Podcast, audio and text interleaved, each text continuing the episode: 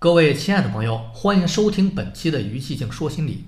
经常有朋友和我抱怨说自己的记忆力不好，那么今天我老于就和大家一起谈一谈如何提高我们的记忆力。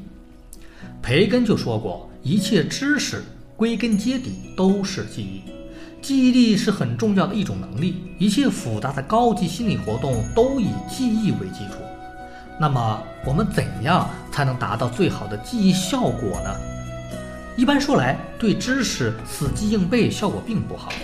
心理学家认为，一个人想要最好的理解和记忆所学的知识，最好是把知识放到一个体系之中，知识之间有了相互的关联，相互比较才容易记忆。其实，教育的基础就是所获知识的体系。有这样一个人。他想要把整部百科全书全部学习掌握，于是从头开始学。可是当他从 A 学到一百多个单词的时候，就再也学不下去了。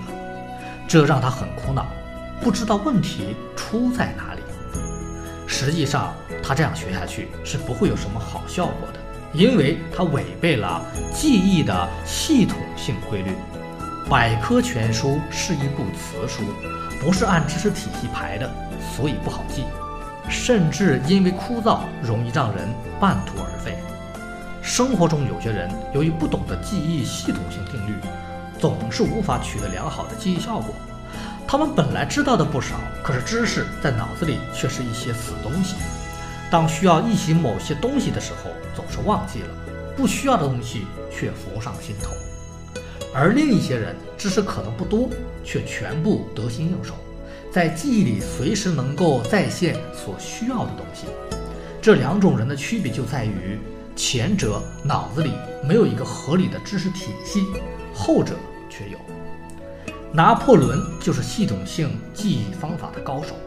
他说，一切事情和知识在他的头脑里安放的像在橱柜里的抽屉里一样。只要他打开一定的抽屉，就能取出所需要的材料。比尔盖茨也有类似的特点。